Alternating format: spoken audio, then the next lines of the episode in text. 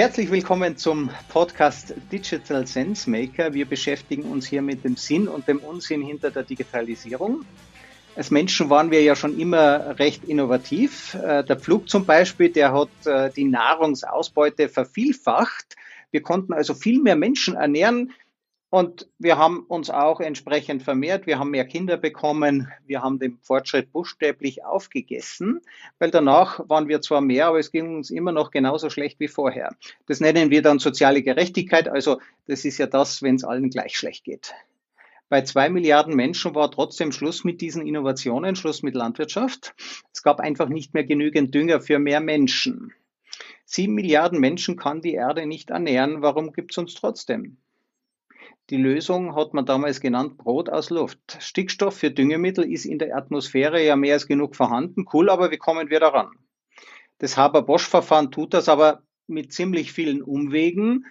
Ähm, und plötzlich konnten wir weitere Milliarden Menschen ernähren. Das nächste Limit, sagen die Wissenschaftler, liegt so bei 30 Milliarden Menschen, aber so viele wollen wir ja gar nicht werden. Schade eigentlich.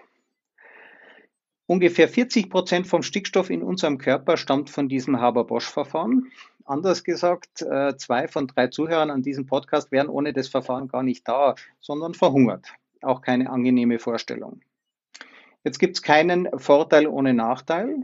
Haber-Bosch holt den Stickstoff nicht aus der Luft, sondern aus Erdgas und anderen petrochemischen Produkten.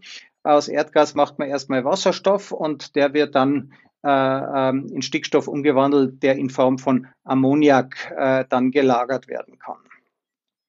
Kaum ein Herstellungsverfahren ist umweltschädlicher als die Herstellung von Wasserstoff. Also eine Tonne Wasserstoff kostet im Moment beim Standardverfahren, äh, bringt sieben Tonnen CO2, habe ich äh, nachgelesen.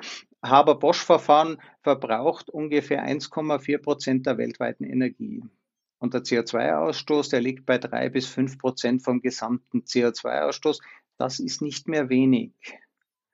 Jetzt, warum verwenden wir so ein ineffizientes Verfahren? Naja, wir wissen eben nicht, wie es besser geht. Also es gibt bestimmt chemische Prozesse, Möglichkeiten, das besser zu machen, aber das übersteigt unsere äh, Fähigkeiten. Das ist einfach viel zu viel, zu viel zu komplex. Da gibt es viel zu viele Möglichkeiten, die man ausprobieren kann. Und das übersteigt sogar die Fähigkeiten von klassischen Computern. Können wir gar nicht ausrechnen. Wäre aber schön, wenn wir das könnten. Also die Idee, jede Woche ein neues chemisches Verfahren zu entwickeln, ähm, jeden Monat ein neues, äh, einen neuen Werkstoff äh, ausrechnen am Computer, äh, vielleicht jeden dritten Tag ein neues Medikament. Diese Technik, die gibt es noch nicht, aber wir haben schon einen Namen dafür. Wir nennen sie Quantencomputer. Und ich spreche heute äh, mit Nicole Holzmann. Sie ist Senior Quantum Scientist. Äh, herzlich willkommen. Freut mich total, dass wir heute einen Podcast miteinander machen. Ja, vielen Dank für die Einladung. Erzähl mal, was macht denn deine Firma? Das ist ein Startup, wenn ich das richtig in Erinnerung habe. Ja, genau. Also bei Quantencomputing, die Idee, die gibt es ja schon länger, aber dass man jetzt da wirklich dran arbeitet, das ist noch relativ jung. Deswegen sind viele der Firmen natürlich noch Startups, die äh, da arbeiten. Und bei Riverlane, wir sind ein Startup in, in äh, Cambridge in Großbritannien und wir machen Software für Quantencomputer. Die gibt's ja äh, gerade noch erst in den Anfängen, so die großen Quantencomputer gibt's noch nicht. Aber natürlich werden wir dafür irgendwann die Software auch brauchen. Und da arbeiten wir an äh, verschiedenen Gebieten. Zum Beispiel machen wir Betriebssysteme für Quantencomputer. Wir machen aber auch zum Beispiel Software für äh, wissenschaftliche Anwendungen, also zum Beispiel zum Berechnen von solchen chemischen ähm, Anwendungen. Wir machen auch äh, andere Sachen, die da wichtig sind. Ähm, gerade noch sehr viel das Thema, wir müssen Fehler beheben, die diese Quantencomputer noch haben und auch da in diesem Bereich ja. arbeiten wir auch. Sehr, sehr spannend. Wie kommt man denn in so einen Bereich? Also wie wird man jetzt hier Quantenprogrammiererin? Ja, Programmiererin bin ich also jetzt nicht. Ich bin Chemikerin. Also der Weg, äh, der klingt zwar vielleicht relativ direkt, weil ich schon immer sehr viel mit Quanten zu tun hatte, war es aber eigentlich gar nicht so äh, genau. Ich habe Chemie studiert irgendwann mal und äh, mich da ähm, spezialisiert auf theoretische Chemie oder Quantenchemie, wie man das so sagt. Und natürlich die Chemie ist die Welt der Quanten, auch wenn das nicht in jedem Bereich der Chemie unbedingt so präsent ist. Und man beschäftigt sich dann halt schon, wenn man in der theoretischen Chemie ist und sich damit beschäftigt, wie funktioniert das eigentlich mit äh, auf molekularer Ebene und mit den Elektronen in solchen chemischen Prozessen. Da beschäftigt man sich schon mit dem Thema Quanten, aber nicht in dem, ähm, nicht in dem in der Richtung, wie zum Beispiel so ein Quantencomputer funktioniert. Und ähm, aber sehr viel eben schon, wie, wie, mit, wie funktioniert das, was kann man da mit berechnen. Und der Weg dann in, in zum Quantencomputing, der kam dann eben darüber, dass äh, diese ersten Anwendungsgebiete für die Quantencomputer, das äh, wird Chemie sein. Und ähm, deswegen suchen diese Firmen eben auch Chemiker, die ihnen dabei helfen können, für was man die eigentlich benutzt, diese Quantencomputer, weil das ist auch noch nicht so ganz klar. Okay, jetzt starten wir mal bei den Quanten. Diese ganz mysteriösen Dinge, sind das eigentlich, äh, sind das Elemente? Kann man sich das vorstellen wie Atome? Ist das Energie? Was ist das Besondere daran? Sind die riesig? Quantensprünge sind ja groß, oder? Ja, also groß, groß und klein ist da auch ein ganz großes äh, Thema bei den Quanten. Man muss sich das so ein bisschen vorstellen wie, äh, also in der Physik ist es ja so, wir haben in unserem Alltag ganz viele Phänomene, die wir ganz normal kennen. Wir wissen ganz genau, was passiert, wenn wir einen Gegenstand fallen lassen. Ja, wir kennen im Alltag die Gesetze der Physik intuitiv. Wir wissen halt auch, wenn wir mit dem Auto oder mit dem Zug irgendwo hinfahren, dann ist es relativ einfach für uns zu sagen, ah, wir steigen hier ein, wir fahren so und so schnell, das heißt, um so und so viel Uhr kommen wir irgendwo an, weil wir die Gesetze der Physik, die wir im Alltag haben, intuitiv beherrschen.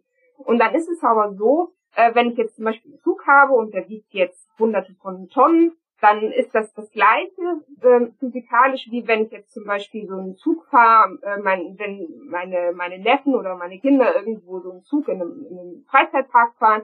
Das sind exakt die gleichen Gesetze, die da, die da herrschen. Ja? Also der steigt ein und er fährt eine bestimmte Geschwindigkeit und kommt irgendwo an.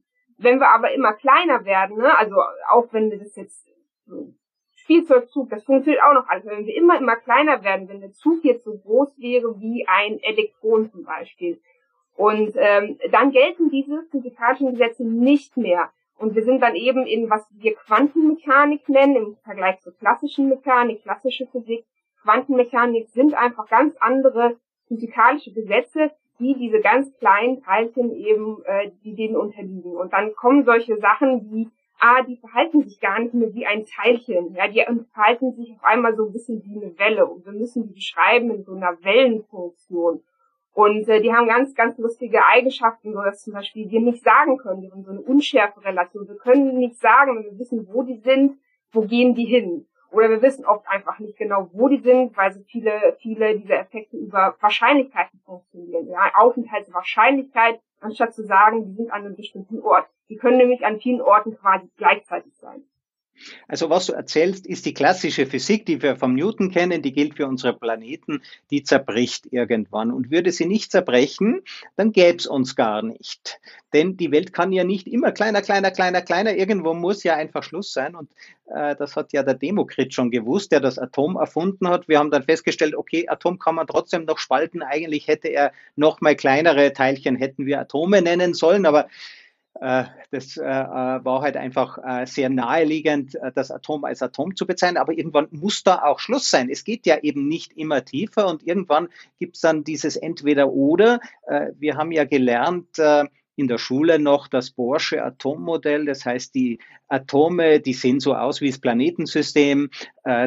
die Elektronen, die rauschen in Kreisen um das Atom herum wenn das, äh, wenn das um den Atomkern, wenn das so wäre, ja, äh, dann würden die extrem viel Energie verbrauchen. Ich glaube, es dauert ein paar Zehntelsekunden, äh, dann würden die Elektronen in den Kern reinknallen, wenn sie sich wirklich auf einer Kreisbahn bewegen würden. Äh, das heißt, es würde uns gar nicht geben. Diese Elektronen, die bewegen sich auf fixen Bahnen. Kann man sich das so vorstellen? Oder wie nennt man das dann? Ähm, ja, also wir, wir ähm, das es gibt diese Atommodelle und da gibt's ja, gab es in der Geschichte sehr viele Modelle. Irgendwann gab es auch mal das äh, Modell, so eine Art Rosinenkuchen, wo die, äh, die Elektronen so eine Art äh, Rosine in so, in so einer Masse sind.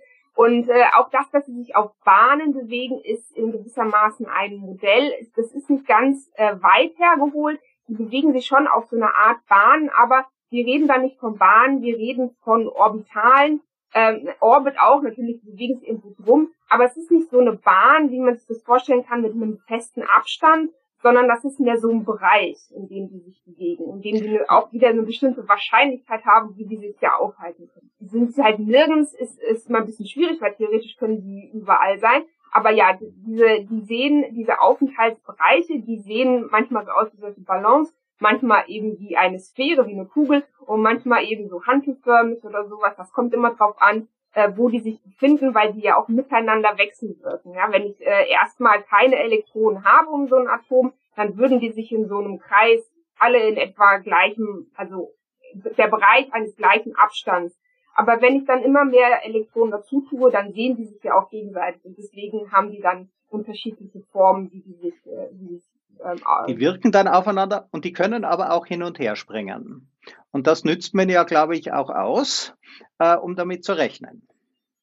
Die können noch hin und her springen und das machen die auch, aber da kommt es auch ein bisschen drauf an, weil, ähm, äh, sag mal, die, die, wenn man jetzt ein größeres Atom hat oder auch Moleküle, wo mehrere Elektronen drin sind, gibt es dann welche, die sind sehr nah am Kern und die bleiben auch erstmal sehr nah am Kern. Und die, wo wir davon reden, dass die sehr viel rumspringen, das sind die in den, sagen wir mal, äußeren Schalen, auch wenn das Schalenmodell ein bisschen veraltet ist, die in der äußeren ähm, quasi, äh, ja, sagen wir mal Schale, die so eine Art Grenzenergie haben ähm, zu einer Energie, die eigentlich, wo keine Elektronen mehr sind, oder einem Aufenthaltsbereich, wo keine Elektronen mehr sind, aber die können sich dort hin und her bewegen. Und äh, zum Beispiel, wenn man denen ein bisschen Energie gibt, das reicht manchmal schon die Energie, die so sichtbares Licht hat, wenn wir da einfach ein bisschen Sonnenlicht draufstrahlen, dann können die sich da bewegen. Aber die machen das auch teilweise ähm, ähm, so, ohne dass da ein größerer ähm, Energie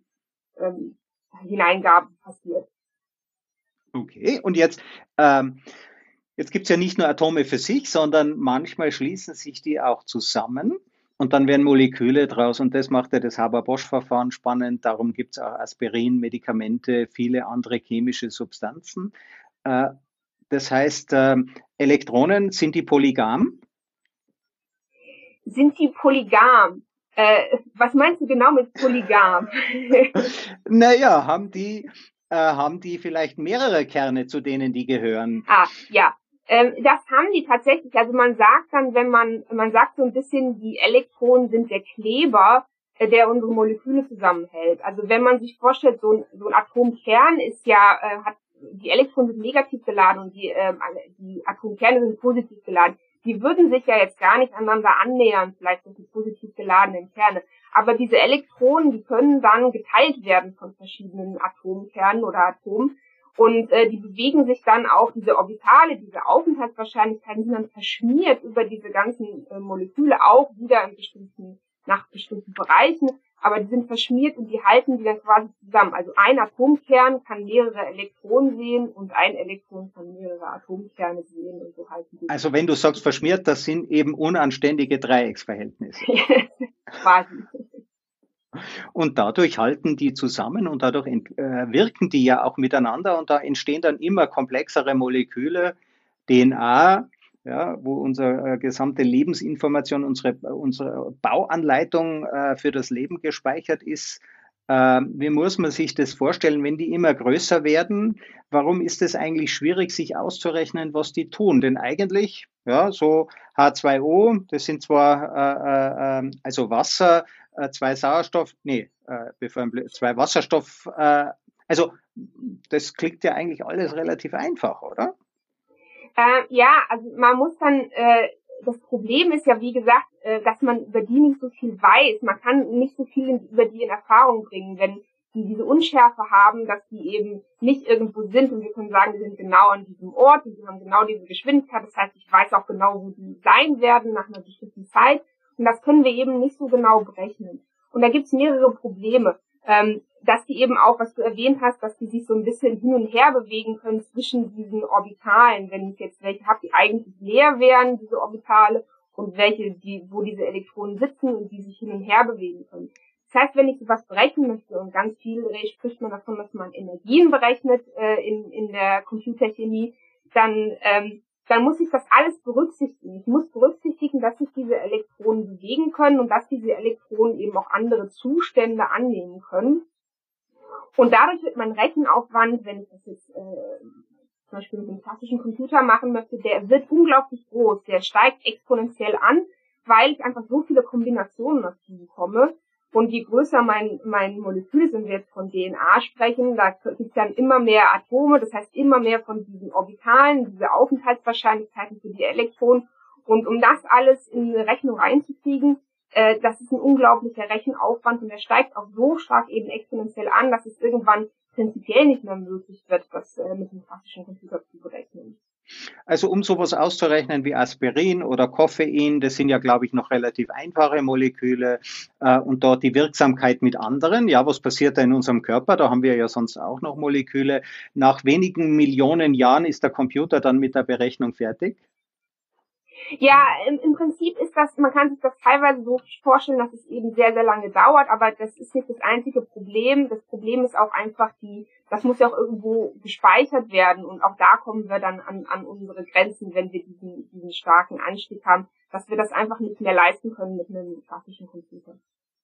Jetzt wäre aber die spannende Frage, den Quantencomputer nennt man auch Quantencomputer. Was ist jetzt dann der Unterschied?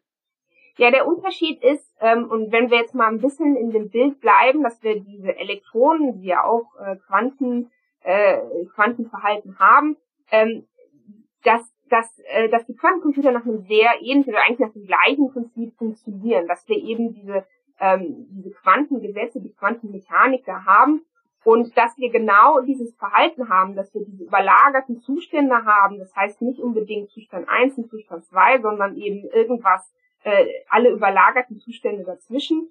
Ähm, und wenn man das jetzt so salopp ausdrückt, äh, ausdrücken möchte, im Prinzip dieses Verhalten der Elektronen möchte ich mit einem System beschreiben, das sich genau so verhält, wie diese Elektronen, das auch diese Quanteneigenschaften hat, dass wenn ich einen Quanten, äh, eine Quanteneinheit dazu nehme bei dem Quantencomputer, dass sich das äh, entspricht dem, wenn ich jetzt ein, ein Elektron zum Beispiel dazu nehme in der Chemie, und dass äh, das dann eben ein linearer ähm, Wachstum, ein lineares Wachstum ist von meinem ähm, ähm, von, von dem, was ich berechnen muss, anstatt dass es dieser, dieses exponentielle Wachstum ist. Also beim Quantencomputer ist es ja so, der verwendet Qubits, das sind eben so Quantensysteme, man kann sich das vorstellen wie ein Atom, denke ich, ja, ein, ein Ion, also ein Atom mit einem Elektron zu viel oder zu wenig, oder wie ist das? Ähm, also die Architekturen sind unterschiedlich. Ähm, ein Atom, ja, also es gibt Architekturen, die mit zum Beispiel Atomen oder Ionen arbeiten. Aber ähm, wenn man sich das vorstellen möchte, dann würde ich es mir eher wie ein Elektron vorstellen. Ähm, ist, ist nicht ganz das gleiche, aber das Verhalten, also man sagt eben bei diesen Qubits, das sind solche zwei Zustandssysteme und Elektronen sind das eben auch, zwei Zustandssysteme, ähm, die dieses Verhalten haben, dass sie eben ähm, eigentlich alle Zustände zwischen diesen zwei Zuständen annehmen können und äh, auch gleichzeitig eben durch diese Überlagerung haben können. Und ähm, ich würde, ja, in der Vorstellung würde ich es mir eher wie, wie ein Elektron okay. vorstellen, aber physikalisch ist es eigentlich ein bisschen anders. Also ähm, der Quantencomputer erlaubt es mir, quasi ein Molekül nachzubauen. In der Schule haben wir das ja gesehen, da sind es diese Kugeln mit den, Linien, mit, den, mit den Stiften dazwischen und dann bauen wir das Ganze und dann bewegt sich das Ganze nicht und es ist nicht so wirklich, oder es hilft uns natürlich in der Vorstellung. Jetzt so eine Simulation, aber viel äh, spezifischer findet auf dem Quantencomputer statt. Das heißt, ich baue, kann ich mir das so vorstellen, dass ich das irgendwie nachbaue? Ja, man kann sich das ein bisschen so vorstellen, ähm, weil wir, was wir machen müssen bei den Quantencomputern, wir müssen ja unser System irgendwie, das, was wir auch mal berechnen wollen, in dem Fall ein Molekül, auf den Quantencomputer bringen. Und man sagt dann äh, im Prinzip, man äh, bereitet diesen Zustand, im Englischen spricht man von State Preparation. Wir bereiten irgendwie ähm, diesen Zustand auf und in der Chemie, und das ist eines der, einer der Gründe, warum eben die Computerchemie ein guter ähm, gutes äh, Beispiel ist für Quantencomputing, äh, ist, weil wir in der Computerchemie schon mit diesen äh, Tools arbeiten. Wir arbeiten mit der sogenannten Schrödinger-Gleichung und diesem Hamilton-Operator. Da möchte ich auch nicht zu viel äh, drüber erzählen. Da gibt's doch das Musical. Ja, das gibt's auch. Ja, es gibt, gab schon mehrere Menschen, die so hießen Hamilton und dann gibt's auch das Musical. Und ähm, äh, und in diesem Formalismus, es ist eben ein Formalismus, in dem wir beschreiben können, diese Zustände, die diese Elektronen in einem Molekül einnehmen. Und ähm, das müssen wir auf den Quantencomputer bringen, diesen Zustand eben dort vorbereiten oder aufbereiten. Und äh, dann können wir dort Operationen machen mit einem Algorithmus. Und am Ende können wir das ausmessen. Ja, es ist ein bisschen also anders als beim klassischen Computer. Wir machen am Ende eine Messung wirklich von diesem physikalischen System, das unsere Qubits sind. Und mit etwas Glück finde ich dann vielleicht ein neues Medikament oder ein neues chemisches Verfahren oder wonach suchst denn du? Was ist dein Forschungsschwerpunkt? Ja, also äh, bei Riverlane jetzt selbst, also ich habe in meiner Vergangenheit an vielen verschiedenen ähm, Systemen gearbeitet, zum Beispiel auch Medikamentenforschung. Äh, aber auch ähm, irgendwelche ähm, mehr anorganischen Systeme. Und ähm, im Moment bei Riverlane zum Beispiel, ähm, wir arbeiten mit verschiedenen Firmen zusammen, zum Beispiel im pharmazeutischen Bereich oder auch im Energiebereich von Batterien. Ins Detail kann ich da nicht gehen, aber so diese groben ähm, Themengebiete, die kann ich ansprechen. Und äh, da arbeiten wir an äh, im Prinzip an der Frage, wie können wir diese, ähm, diese Systeme auf den Quantencomputer bringen. Im Moment ist das noch nicht wirklich möglich, weil die Quantencomputer noch nicht die Power haben, die sie brauchen. Ähm, aber das ist die Frage, wie können wir diese Systeme erstmal überhaupt auf den Quantencomputer bringen. Wenn wir dann irgendwann ein Medikament wirklich von Null auf äh, entwickeln wollen, dann äh, gibt es da noch tausend andere Fragen, mit denen sich auch die klassische Medikamentenforschung äh, schon befasst wie können wir das eigentlich machen? Weil die Frage von ich kann das berechnen zu ich kann wirklich damit ein Medikament äh, herstellen oder entwickeln, äh, das, das sind sehr viele Fragen auf dem Weg. Wie? Wie kann man das eigentlich überhaupt ähm, dann machen? Aber äh, das, äh, der Quantencomputer ist dann ein wichtiges Werkzeug einfach in, in dem im Werkzeugkasten des, des äh, Medikamentenentwicklers, des Drug Designers, ähm, das dann vielleicht dabei helfen kann, eben das äh, einfacher zu machen. Also es gibt ja so Fragen, wie ist das Ganze überhaupt wasserlöslich? Kann man diese Fragen dann an den Quantencomputer stellen? Also es ist tatsächlich so, ähm, es gibt verschiedene Fragen, die man sich stellt und die Frage zum Beispiel der Wasserlöslichkeit ist eine sehr schwierige Frage. Generell auch schon, ähm, wenn wir in, im klassischen Bereich sind, denn ähm, es gibt Sachen, von denen wir wissen, die könnten wir berechnen, wenn wir mehr Power hätten. Und es gibt aber auch Sachen, die sind nicht so trivial. Und tatsächlich Wasserlosigkeit gehört zu äh, den Bereichen, die nicht hundertprozentig trivial sind, wo wir noch nicht wissen, ob der Quantencomputer uns da einen Vorteil geben kann. Weil die Frage im Endeffekt ist, können wir mit der Quantenmechanik die Wasserlöslichkeit beschreiben? Und das, äh, da sind wir noch nicht zu einem ähm, Schluss wirklich gekommen. Ähm, warum ist die Wasserlöslichkeit wichtig oder gibt es auch andere Fragen? Äh, ist das giftig zum Beispiel? Ja, in, in der Medikamentenentwicklung gibt es sehr, sehr viele Fragen, weil äh, es ist ja auch so, ähm, äh, wenn man jetzt zum Beispiel, also es gibt ganz konkrete Fragen, wie zum Beispiel, wenn man jetzt in die äh, Krebsforschung geht, wenn man sich jetzt zum Beispiel Krebszellen anschaut, die sind relativ ähnlich. Krebszellen sind relativ ähnlich wie jetzt zum Beispiel gesunde Zellen. Ne? Also der Unterschied ist nicht groß. Jetzt muss man eben was finden, ähm, was Krebszellen spezifisch angreift, aber dabei die ganzen gesunden Zellen nicht zerstört. Das ist, wenn man jetzt von Chemotherapie zum Beispiel spricht, ein ganz großes Thema. Man muss es sehr genau dosieren, zum Beispiel, weil unglaublich viele Nebenwirkungen passieren. Äh, und das ist dann ein Problem. Wir müssen ja etwas haben, ein Medikament, was äh, das, ähm, das behandelt, was, was das Problem ist, aber nicht andere Sachen im Körper auslöst. Oder eben Wasserlöslichkeit ist wichtig, weil wenn ich eine Tablette schlucke und das ist nicht wasserlöslich oder generell in, in unserem Körper löslich, dann kommt die einfach am Ende so wieder raus, wie sie reingekommen ist. Und das hilft uns überhaupt nicht. Und deswegen sind da so ganz viele Fragen, wenn ich ein Medikament habe, was zum Beispiel durch die Blut-Hirn-Schranke muss, weil es dort wirken muss, dann ähm, muss ich das entsprechend auch entwickeln. Und das sind, sind Medikamentenentwicklung dauert unglaublich lange, viele, viele Jahre gehen da rein. Man muss diese ganzen Sachen einzeln abprüfen und äh, idealerweise natürlich im Computer und dann erst sehr spät im Experiment, weil Experiment natürlich ähm, sehr aufwendig ist und, und äh, teuer und aber auch ähm, gibt es da natürlich, wir versuchen immer sehr viel an Zellen zu machen, aber irgendwann muss man an den Patienten und äh, ja, das ist auch nicht, äh, wenn man das verkürzen könnte, das wäre schon besser.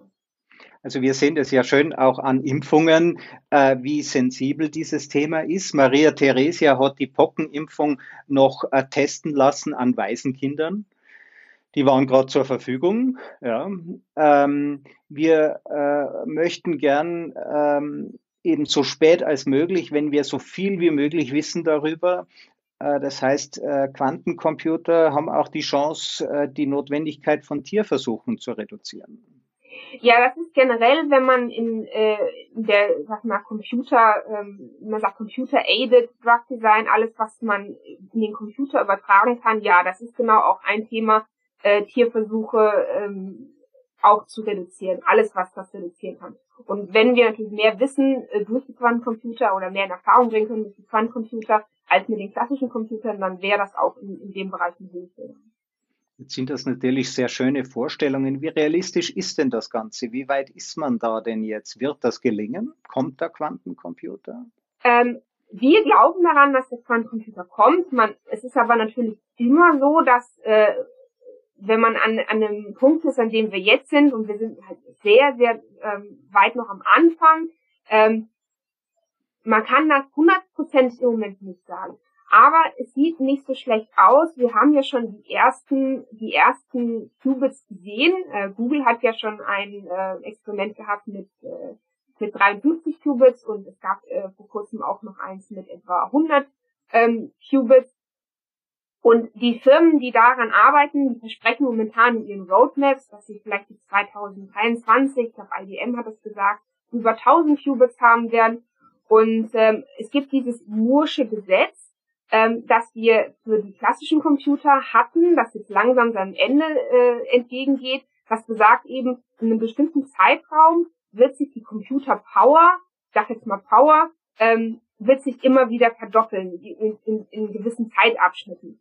Und das hängt damit zusammen, dass man diese Sachen immer kleiner machen kann, diese Transistoren und so weiter und äh, da sehr viel Entwicklung machen kann. Und das hat sich gezeigt, dass das so war, dieses Muschelgesetz. Das kommt jetzt aber zu einem Ende, was eben zum Beispiel daran liegt, dass man irgendwann Sachen nicht mehr kleiner machen kann. Und im Quantencomputer stehen wir aber noch ganz am Anfang. Wir vermuten, dass wir auch äh, irgendwann diesen Murschen Verlauf haben werden, dass wir uns irgendwann in einem bestimmten Zeitraum immer verdoppeln. Ähm, aber es ist natürlich schwer zu sagen, jetzt, wenn man 50 Qubits hat, oder 100, ähm, äh, ist, ist der Weg noch weit. Das heißt, ähm, jetzt morgen werden wir damit noch keine Medikamente entwickeln können und vielleicht auch in ein, zwei Jahren noch nicht. Ähm, aber wir hoffen, dass es irgendwann ganz, ganz schnell geht. Wir werden schon im Bereich von Millionen von Qubits brauchen, um diese Probleme anzugehen. Ähm, das heißt, jetzt äh, in sehr naher Zukunft wird es noch nicht sein, aber wir, wir hoffen, dass sich das gut entwickelt. Die Computer haben, äh, machen Fehler, das lesen wir ja auch immer wieder. In normalen Computern kann man Fehler relativ leicht äh, korrigieren. Die haben Mechanismen. Äh, wie sieht das bei, bei Quantencomputern aus? Ja, da gibt's äh, verschiedene Probleme, die wir eben haben. Und eines dieser Probleme ist, dass wir ähm, diese Qubits ähm, immer nur einmal auslesen können. Ja, das ist dieses Schrödingers Kassenproblem wenn ich einen Quantenzustand mir angucken möchte, weil ich eben nicht genau weiß, wo sind die, gehen die hin, dann fällt er in einen Zustand rein und im Prinzip mein Qubit ist dann kaputt. Ich kann mit dem nicht mehr weiter rechnen. Das heißt, wenn ich irgendwo einen Fehler habe und möchte mir angucken, ob ich einen Fehler habe und möchte ihn korrigieren, kann ich das nicht direkt auf ähm, äh, den Qubits machen, die ich, die ich äh, zur Rechnung benutze und die dann weiterverwenden. Und deswegen brauchen wir redundante Qubits. Wir brauchen also immer mehr Qubits. Um eine Rechnung zu machen, brauchen wir nicht nur die Qubits, die wir brauchen, um das System zu beschreiben, sondern wir brauchen noch zusätzliche Qubits, wo, diese, wo wir diese äh, Fehlerabfragen machen können, ohne den Zustand zu zerstören. Und das ist also eben ein ganz großes Thema, wie wir, wie wir das erreichen können. Also der Computer, der Quantencomputer, um was zu simulieren, muss nochmal wesentlich größer sein als das System, das man simuliert. Aber wir sind da ja ganz auf einem guten Weg. Genau, also ähm, das ist eine eines äh, der Sachen, wir wird, wir werden, wenn wir jetzt sagen, wir haben 50 Qubits von Google, das wird, das reicht vielleicht, um ein System zu beschreiben, ein kleines System zu beschreiben, aber eigentlich reicht es nicht, weil wir diese zusätzlichen Qubits brauchen. Weil wir aber denken, wir sind auf einem guten Weg, dass sich die, äh, die Zahl der Qubits äh, exponentiell entwickeln wird, ähm, hoffen wir, dass wir, dass wir da bald genug haben, um das sinnvoll aufzuführen. Jetzt bist du Forscherin. äh, Forschung besteht ja aus dem Suchen nach Lösungen. Bisher konnten wir diese Lösungen nicht einfach berechnen. Jetzt hast du gesagt, du forschst an Batterien, äh, sehr geheimnisvoll. Äh, mein äh, Akku, mein äh, Laptop-Akku, der hält gerade mal einen Tag. Wenn du jetzt eine Lösung finden würdest, äh, dass der Akku eine ganze Woche hält, wenn es neue Krebstherapien gibt, wenn es äh, neue Verfahren gibt, wie wir Düngemittel. Hast du eine Idee, wie das unsere Welt verändern kann? Wie wird es die Forschung verändern? Also, ähm, wenn man sich ja anguckt, wie sich die Welt in den letzten Jahren schon verändert hat, also da ist ja schon sehr, sehr viel passiert. Und ähm, ja, man kann da vielleicht so ein bisschen, auch wenn es jetzt vielleicht ein bisschen klischeehaft ist, von einem Quantensprung äh, reden, dass, dass das schon, ähm, dass, also dass da einiges passieren kann. Es ist allerdings so, dass äh, die alleinige, ähm, äh, die alleinige Existenz von guten Quantencomputer reicht da nicht aus. Da muss noch sehr, sehr viel Forschung reingehen, um eben zu verstehen, wie machen wir es, wie lösen wir die Probleme. Aber ähm, ja, ich denke, dass da sehr viel, ähm, dass das sehr viel verändern kann. Es gibt diese, es gibt diese Technologien und wenn wir zum Beispiel auch von Fusion reden oder sowas, wo wir denken, ah, das, wenn wir das hinkriegen, eine Fusion, wird das unsere Energieprobleme auf der Welt komplett lösen. Das sind solche Sachen, die einen sehr großen Impact, einen sehr großen Einfluss haben können ähm, auf, auf unser Leben. Das wird viel verändern, ja. Ja, aber ich finde es sehr schön, an deinen Beispielen eben immer drüber zu sprechen, wo liegen auch die Grenzen, wo liegen die Schwierigkeiten, denn ähm, oft übertreiben wir es auch mit unseren Hoffnungen und äh, ich bedanke mich, äh, äh Nicole Holzmann, sehr, sehr für diese, äh, denke ich, sehr ausgewogene Einschätzung und auch mal einen Einblick in die Arbeit einer Quantenchemikerin, äh, die mit äh, die Senior äh, Quantum Scientist. Vielen Dank, dass du dir Zeit genommen hast. Ich denke, unsere Zuseher nehmen da sicher spannende Inputs mit. Vielen Dank, Nicole. Ja, vielen Dank für die Einladung nochmal. Hat mir sehr viel Spaß gemacht. Ja, mir auch. Und wir haben ja von Nicole auch gehört, wenn es funktioniert, dann können wir uns auf einen Quantensprung an neuen äh, technischen Lösungen äh, vorbereiten. Mit jeder technischen Lösung erfinden wir natürlich auch die Nachteile mit dazu. Also äh, es wird spannend bleiben. Vielen Dank und bis zum nächsten Mal.